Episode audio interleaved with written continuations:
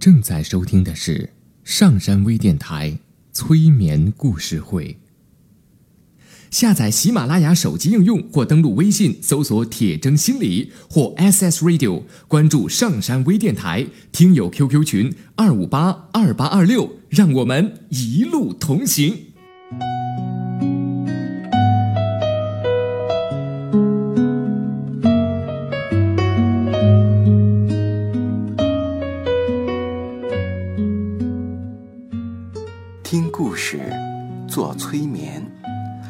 画内心的最深处，与我们一起畅游故事的海洋。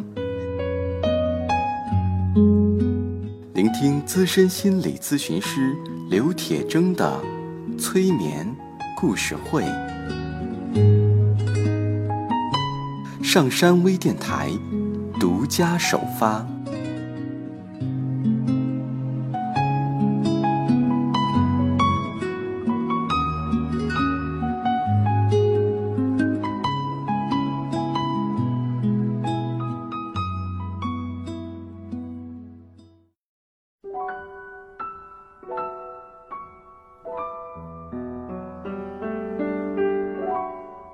迎收听今天的催眠故事会，我是铁铮。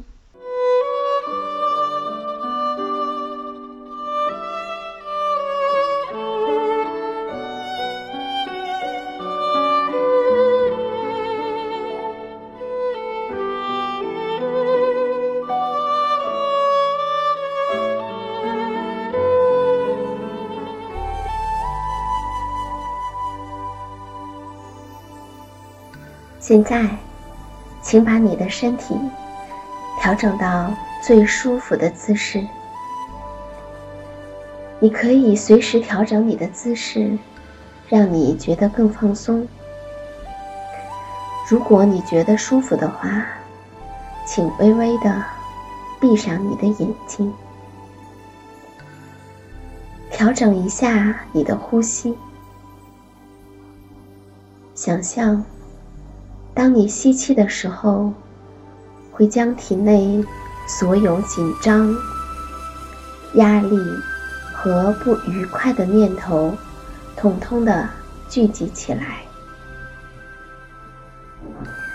当你呼气的时候，将这些紧张、压力和不愉快的念头，通通的呼出去。慢慢的吸气，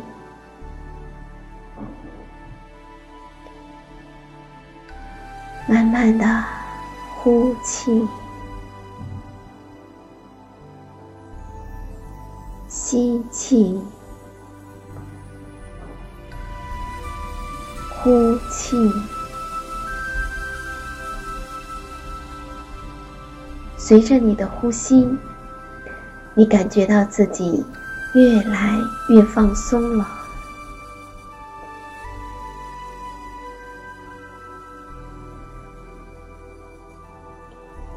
越来越放松了，越来越放松了。现在，请把你的注意力集中在你的双脚。你的双脚越来越没劲儿了，没劲儿了。双脚越来越放松了，越来越放松了。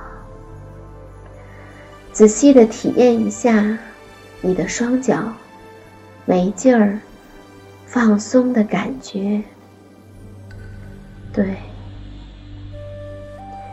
渐渐的，这种放松的感觉到达你的小腿，你的小腿放松了，你的大腿，你的大腿也放松了，你的臀部。腰部、背部、你的腹部、胸部、你的肩膀，也完完全全的放松了。这种放松的感觉到达你的双臂、你的双手、你的脖子、你的头。是的，你的全身都放松了，非常的好。现在，请你慢慢的想象，你沿着一条小路向前走，前面不远处有一片青草地，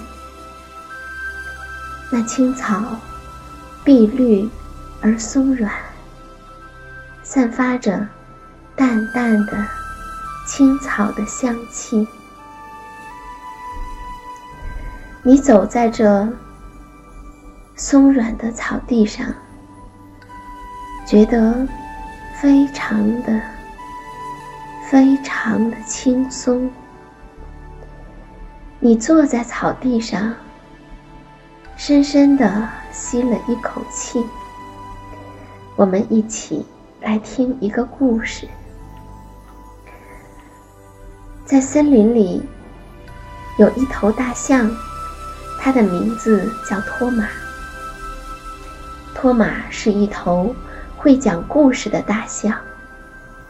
每到夜晚，森林里的居民们就会围坐在托马身边，一边喝茶，一边听他讲故事。可是有一天，人们忽然发现。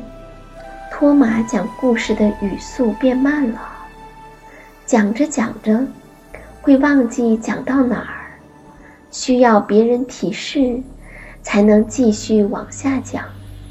原来，托马的年纪大了，记忆渐渐跟不上了。要是这样下去，托马的故事会变得越来越少吧？小浣熊。担心地说：“听了他这么说，小野猪说：‘我们把他的故事记下来怎么样？’这个主意不错。”小山鸡赞成道。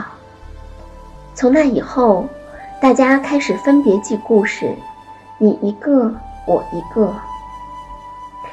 可是有一天，小野猪嚷嚷开了：“不行了！”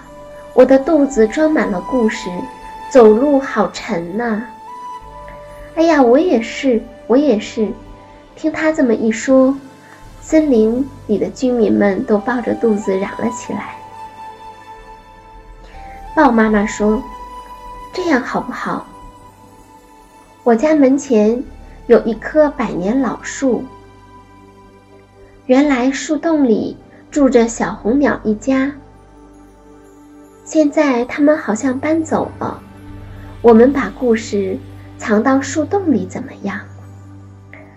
大家一听，都跑向树洞，蹲在那里，哇啦哇啦的讲开了。不一会儿，大家的肚子都瘪了。有一天，小浣熊对着大树洞讲完故事以后，担忧地说。大树洞是不是也有装满故事的一天呀？然后，故事会从树叶里冒出来吧？这时，小山鸡突然喊起来：“快看，树洞里钻出了一个太阳！可不是，有一个太阳正从树洞的顶端钻出来，而且不是一个。”一连钻出来三个红彤彤的太阳，哎呀，这是怎么回事儿？大家都惊讶坏了。三个太阳从树洞里钻出来之后，一个个的扑通的蹦到地上，叽里呱啦、叽里呱啦的说起了话。小浣熊听着他们说，喊起来：“呀，他们好像在讲故事呢！”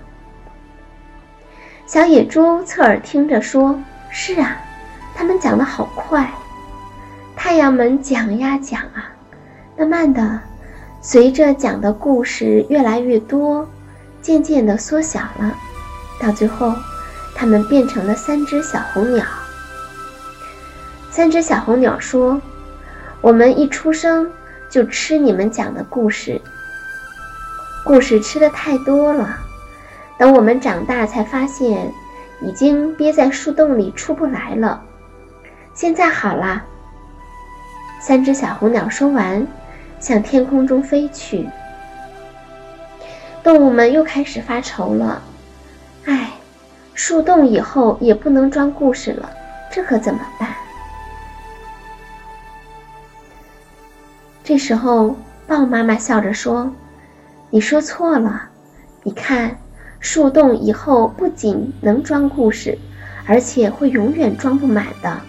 你们看。”大家向天上望去，看见三只小红鸟周围围了好多各种各样的小鸟，正在听他们讲故事呢。